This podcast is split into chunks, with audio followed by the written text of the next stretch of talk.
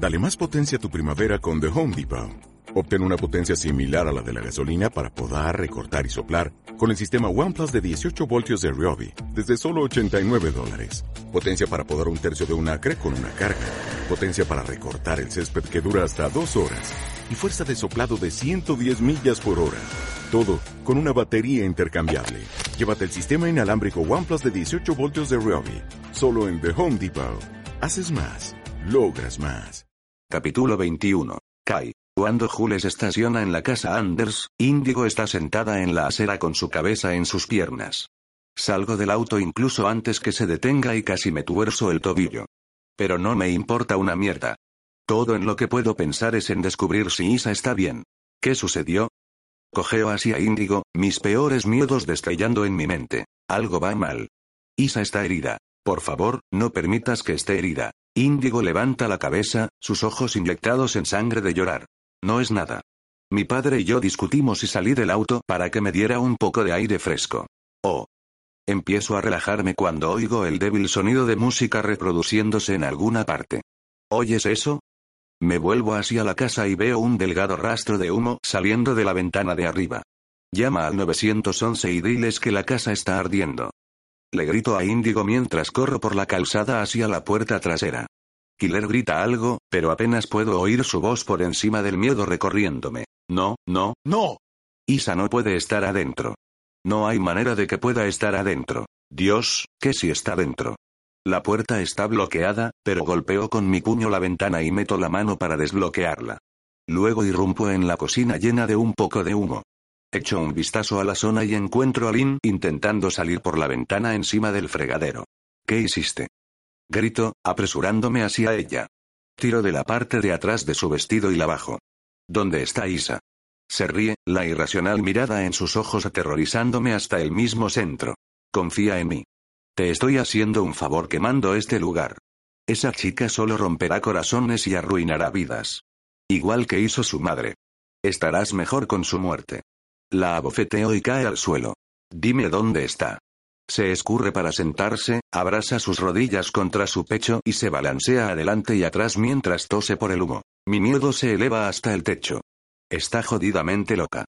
¿Dónde está Isa? Grito, y sus ojos se disparan hacia la escalera, donde el humo es más espeso. No hiciste, oh, Dios mío, mis piernas casi ceden ante el pensamiento de Isa ahí arriba. Estoy a punto de apresurarme por las escaleras cuando Jules entra corriendo. ¿Qué está? Su voz se desvanece ante la vista de Lynn riendo histéricamente. ¿Qué diablos? Sácala de aquí, le digo mientras corro por las escaleras. Pero no la dejes ir a ninguna parte. ¿Pero qué vas a hacer? Grita. Kai, no creo coloco el cuello de mi camisa encima de mi nariz y subo corriendo las escaleras, directo al humo. Mi piel se humedece con sudor y mis ojos se aguan cuanto más me acerco. El calor es intenso. Insoportable pienso en Isa estado ahí arriba el calor que hace no. No me rendiré. Acelero, llegando arriba de las escaleras. Isa. Grito mientras entrecierro los ojos para ver a través del humo. Isa, ¿dónde estás? El fuego crepita desde el dormitorio justo delante de mí y me dirijo directo a las llamas. Isa. Grito, lágrimas cayendo de mis ojos. Por favor Dios, no por favor, no permitas que esto suceda, oigo la más débil tos. Kai. El sonido de su voz me envía una explosión de energía. Me pongo a cuatro patas y gateo hasta encontrarla. Está tumbada en mitad del pasillo, con sus muñecas y tobillos heridos y luchando por respirar. La levanto en mis brazos y la abrazo contra mi pecho, luego bajo corriendo las escaleras y salgo por la puerta trasera. Las sirenas hacen eco en la distancia cuando troto hacia la parte delantera de la casa. Viniste por mí, susurra, enterrando su rostro en mi pecho. El sonido de su voz me da la esperanza de que estará bien. Pero empieza a toser. Y la tos se vuelve sibilante. Isa, respira profundamente, ¿de acuerdo? Digo, apresurándome por la calzada hacia donde Índigo se está paseando. Cuando me ve, corre hacia mí. ¿Qué está pasando? Ese chico con el que estabas dijo que había un incendio y que Lin lo inició. ¿Es por eso por lo que tiene a Lin metida en el asiento trasero del auto? Su rostro palidece ante la vista de Isa en mis brazos, jadeando por aire. No puede respirar. Me arrodillo en el césped cerca de la acera y con cuidado la acuesto. El miedo en los ojos de Isa, la mirada de terror me perseguirá en mis pesadillas para siempre. Cree que va a morir. Pero me niego a permitirlo, maldita sea. Isa, mírame. Necesitas respirar. La ambulancia llegará pronto. Aspira un sibilante aliento después de otro. Una y otra vez. Pero luego se queda en silencio, sus párpados cerrándose. Isa, ruego, apartando su cabello de su rostro. Por favor, abre los ojos, nena. Por favor, no se mueve. No se desplaza.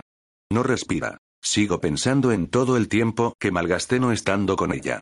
Todos esos años que pasamos separados antes que finalmente tuviéramos una segunda oportunidad. Pero esa oportunidad solo duró un minuto, un latido, un instante. Fue demasiado breve. Necesito más tiempo.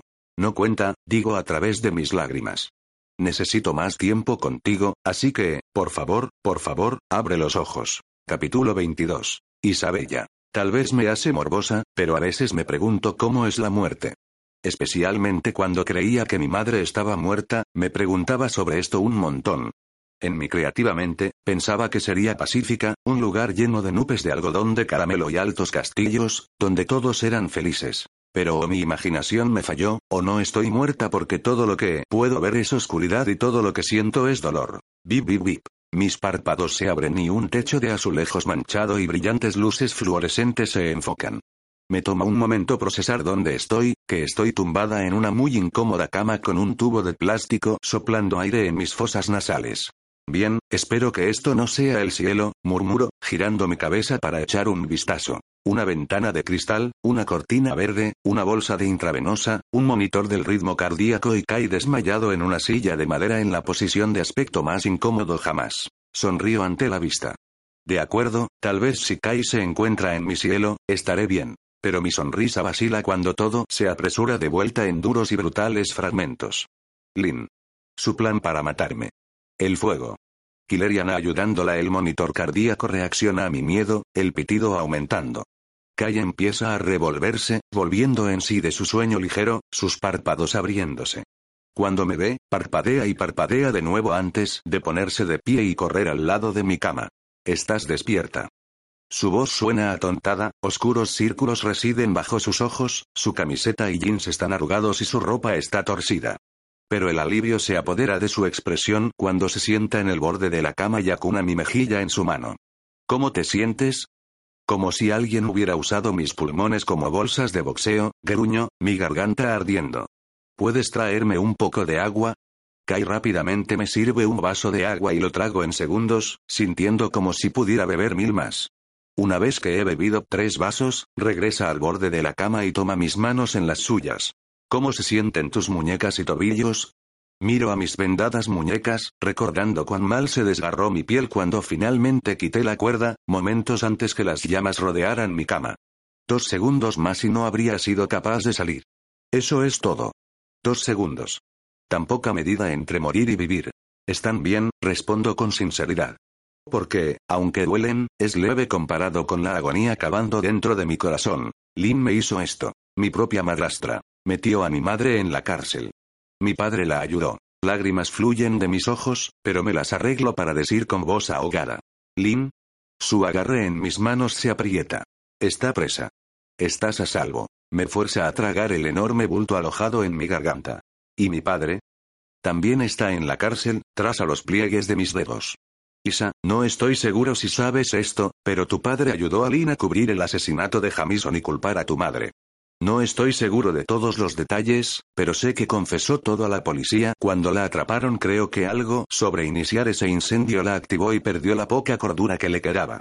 Pero supongo que eso es bueno porque la hizo admitir todo y eso significa que tu madre será absuelta. Lynn probablemente se derrumbó porque mató a su hijo de la misma manera en que intentó matarme, digo, limpiando las lágrimas de mis mejillas. Pero más continúan saliendo y mis hombros tiemblan mientras sollozo. Todo esto, el incendio, la confesión de Lynn, mi madre siendo liberada de la cárcel, estar viva, todo es mucho para asimilarlo a la vez. Apenas puedo respirar a través del dolor, la tristeza, el odio y la gratitud arremolinándose dentro de mí. Kai me abraza. SHH todo va a estar bien. Todo ha terminado ahora. Me deja mojar su camiseta con mis lágrimas, aferrándose a mí como si fuera la cosa más preciosa en el mundo. ¿Qué más sucedió? Murmuro contra su pecho una vez que mis ojos se secan. ¿Y cuánto tiempo he estado inconsciente? Has entrado y salido de la conciencia durante un par de días. Se recuesta y me mira a los ojos, dudando. Isa, hay más que pasó luego que creo que sabes, y probablemente descubrirás pronto. Pero no creo que sea una buena idea abrumarte. Has pasado por mucho por un momento, pensamos, su voz se rompe. No puedo perderte, ¿de acuerdo? No importa qué pase, que oigas, por favor, prométeme que no te perderé. Me aferro a su mano, sintiendo de qué es su miedo. Si esto es por Killer ayudando a Lin, entonces necesito que sepas que no es tu culpa. No voy a reprocharte lo que hizo tu hermano. ¿Cómo no puedes? Busca en mis ojos. ¿Cómo puedes siquiera mirarme ahora mismo? Porque todo lo que alguna vez has hecho fue intentar protegerme. Diablos, incluso entraste corriendo a una casa en llamas para salvarme. ¿En serio, quién hace eso? Cualquiera lo habría hecho. Desecha su heroísmo como si no fuera nada. Niego, tomando su mano. No hagas eso. Acepta tu genialidad, ¿de acuerdo? Sonríe un poco, pero la felicidad rápidamente se apacigua. Quiero que sepas que aún voy a ocuparme de esto. Ana y Killer pagarán por lo que te hicieron. Kai, realmente no. Coloca un dedo en mis labios, callándome. Sé que no quieres que lo haga, pero voy a hacerlo. Lo que te hicieron no pueden simplemente salirse con la suya. Me da un suave beso como terciopelo en los labios. Te amo, Isa, y voy a protegerte, justo como prometí. Mi pulso se dispara, algo que el monitor cardíaco anuncia. Pero no puedo evitar estar nerviosa, sin embargo. Sus palabras me empujan al borde y, esta vez, estoy lista para saltar. Solo espero por todas las estrellas fugaces que mi paracaídas se abra que Kai no me haga daño. Claro, este podría no ser el momento perfecto para divulgar mis sentimientos, considerándolo todo. Pero cuando estaba tumbada en esa cama con las llamas rodeándome, me prometí que, si salía viva, si tenía otra oportunidad en la vida, diría cómo me sentía. No solo a Kai, sino a todas las personas importantes en mi vida. Y hacer lo que más quiero hacer. Y dejar de preocuparme tanto. Y solo ser feliz. Porque no es eso de lo que se supone que es la vida. Kai cuando estaba lo que quiero decir, hombre, estoy arruinando esto. Ronda de aplausos para mí. Kai te amo. Vaya. ¿Quién sabía que decir dos simples palabras podría hacerme sentir como si acabara de saltar por un acantilado? Una sonrisa toca sus labios. ¿Lo dices en serio? Por supuesto que lo digo en serio, tonto. Pongo los ojos en blanco, pero estoy nerviosa de que tal vez cambiara de opinión. Tal vez ya no me ama. No voy soltando la palabra con para echar unas risas. Lo sé. Me mira con fijeza, evaluándome atentamente. Entonces, de repente, me besa con tanta pasión que mi monitor cardíaco se vuelve loco. Oh, por Dios, paren, dice mi abuela Steppi. Estás con oxígeno, por el amor de Dios. Kai y yo nos separamos, sin respiración. Mi mirada va a la puerta y la felicidad me inunda. Todos los que amo. Justo aquí. Esto es exactamente lo que necesito. Lo siento, dice Kai, retrocediendo de la cama como si mi abuela estuviera a punto de atacarlo. Solo estaba, besuqueándote con mi nieta en un hospital, lo interrumpe, poniendo sus manos en sus caderas. No puedes salir de esto con tu encanto, joven. Él alza sus manos con rendición y se sienta. Lo siento. Voy a sentarme aquí y mantener mis manos para mí. Buen chico. Le sonríe con suficiencia, pero se desvanece en preocupación cuando se vuelve hacia mí. ¿Cómo te encuentras, cariño? Me encojo de hombros, mirando a la aguja de la intravenosa incrustada en el dorso de mi mano. Mis pulmones duelen un poco. Y también mis muñecas y tobillos, pero aparte de eso, me siento bien. Se sienta en el borde de la cama e Índigo lo hace en el otro lado. No, cariño, dice mi abuela Steppi. Me refiero a cómo te sientes emocionalmente. El doctor ya me ha actualizado sobre cómo deberías sentirte físicamente. El dolor estará allí por un tiempo, pero deberías sanar muy bien. Mira a mis muñecas vendadas. Dijeron que tendrías algunas cicatrices, sin embargo, pienso en todo lo que ha sucedido. En lo que he pasado, no solo en las últimas semanas, sino toda mi vida. Pienso en lo que perdí. Pero entonces, pienso en lo que tengo. Estoy viva. Estoy rodeada de gente que me ama. Mi madre será liberada de prisión. Podré conocerla. Finalmente aprenderé de la persona que me trajo a este mundo. Creo que estaré bien, le digo a mi abuela Steppi. Igual que las quemaduras de cuerda en mis muñecas sanarán, así lo harán mi corazón y mente. ¿Habrá cicatrices? Sí, definitivamente. Pero Kai una vez me dijo que soy fuerte y realmente estoy empezando a creerle. Que soy mucho más fuerte de lo que creía que era. Pero mi mayor fuerza es que no estoy sola. Hace seis meses, no habría sido capaz de decir eso. Hace seis meses, bueno, realmente no quiero pensar en el pasado ahora mismo. Solo en el futuro. En mejorar. En dejarlo ir. En tomar mi segunda oportunidad y asegurarme de no desperdiciarla. Capítulo 23. Kai. Después que Isa se duerme de nuevo, su abuela e Índigo salen de la habitación del hospital para comer algo en la cafetería. Me invitan a unirme, pero me niego a dejar el lado de la cama de Isa. No puedo dejar de mirarla dormir, observar su respiración entrar y salir, sus labios ligeramente separados, su cabello castaño extendido por la almohada. Cuando dejó de respirar, pensé que la había perdido. Que nunca iba a hablar con ella de nuevo, besarla de nuevo, oír su risa, ver su sonrisa. Pensé que se había ido. Pensé que había perdido a la chica que amaba. Que se había ido para siempre. Pero entonces, los paramédicos aparecieron y lograron que respirara de nuevo. Nunca en mi vida había estado tan aliviado. Sin embargo, una tormenta se revolvió dentro de mí. Una tormenta que no se calmará hasta que todos, incluidos Ana y paguen por lo que le hicieron. Lynn y su padre eran bastante fáciles, la policía se ocuparía de eso. Pero Killer y Ana aún están por ahí, disfrutando de sus vidas, mientras Isa se tumba en una cama recuperándose de quemaduras de cuerda e inhalación de humo. Pero no por mucho tiempo. Levantando mi culo de la silla, le doy a Isa un rápido beso en la frente y me detengo fuera de su habitación para hacer una llamada. No voy muy lejos, no queriendo que se despierte en una habitación vacía. Hola, digo después que Jules responde. Necesito que rastrees algunos archivos de video. Claro, replica. ¿Dónde están? Ana Anders o mi hermano los tienen en alguna parte, le digo, manteniendo la voz baja. Empezaría revisando sus ordenadores y luego seguiría desde allí. Y los vídeos son de mí. Suena bien, digo. ¿Qué quieres que haga cuando los consiga? Destrúyelos. Me apoyo contra la pared.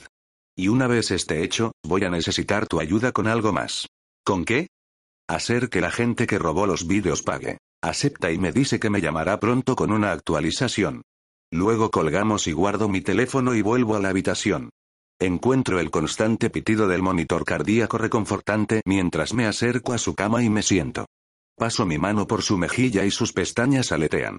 Kai, murmura sin abrir los ojos. No te preocupes.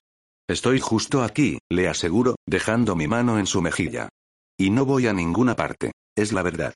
Siempre y cuando me tenga, no voy a ir a ninguna parte. Amo a Isa y planeo pasar mucho tiempo con ella, sin acosadores y te amenazándome con golpearme. Me aseguraré de que sea feliz. Porque esta es nuestra segunda oportunidad y no voy a desperdiciar ni un solo segundo de ella. Epílogo. Isabella. Un mes después. Es sorprendente lo mucho que puede cambiar tu vida en el curso de un mes. ¿Todo ha sido color de rosa?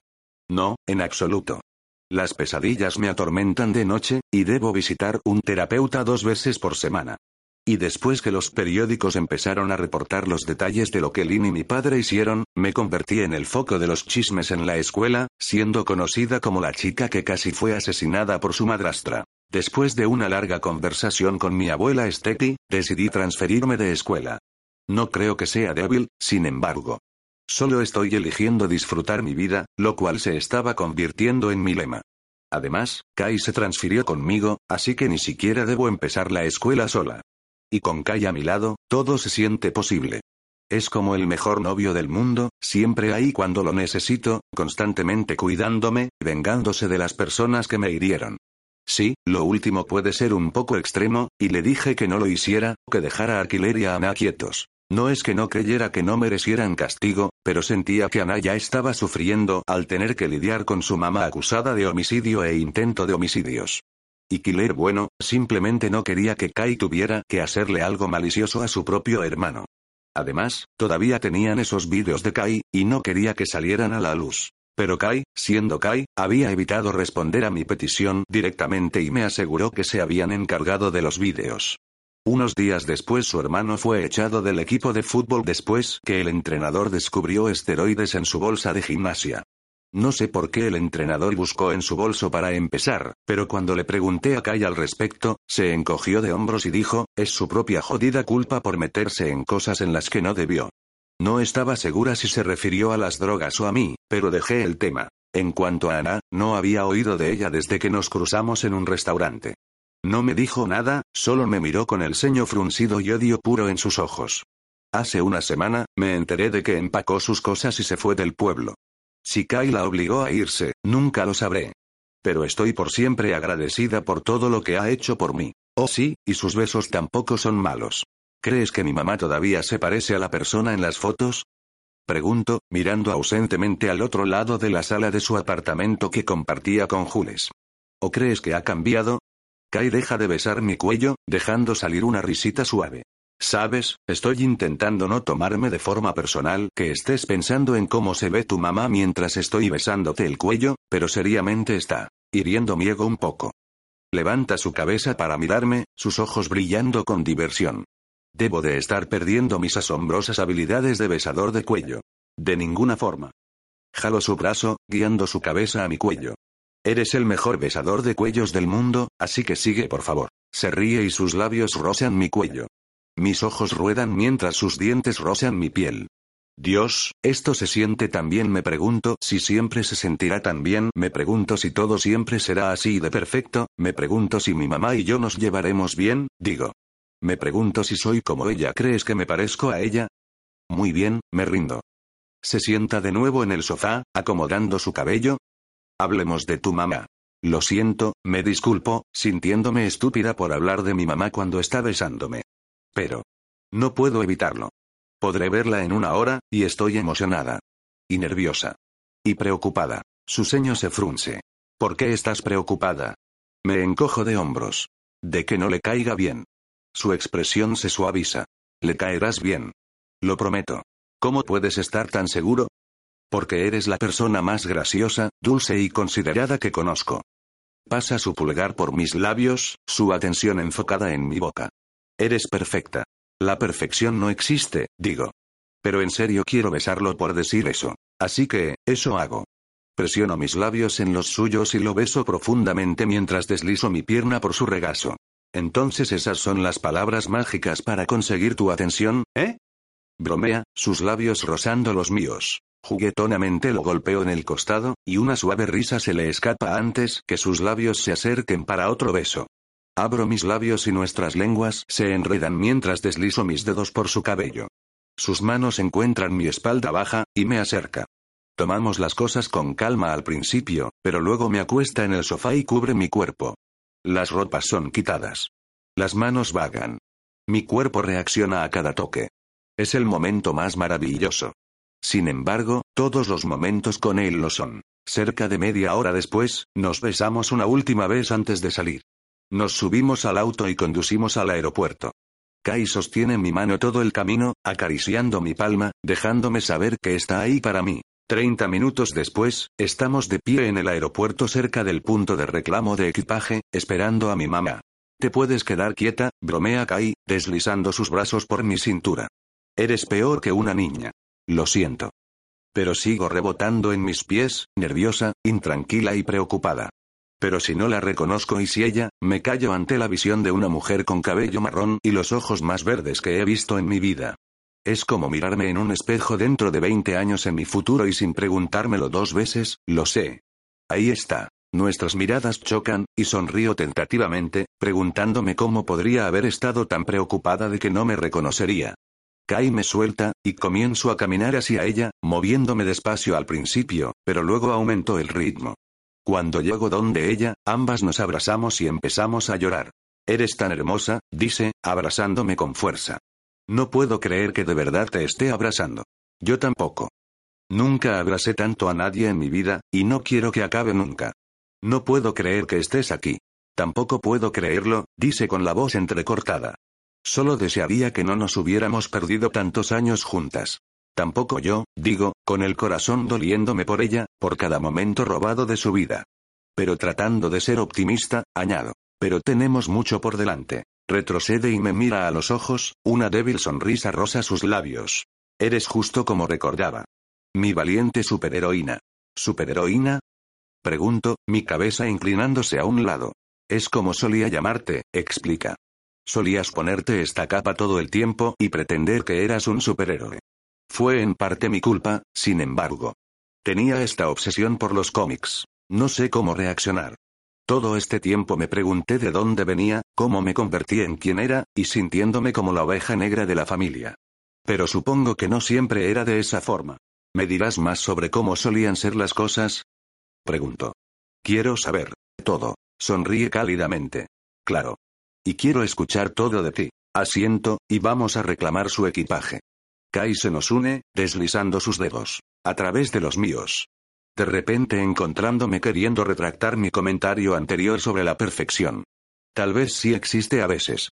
Solo debo darme la oportunidad de que esos momentos sucedan. Y apreciar que estoy aquí para disfrutarlos.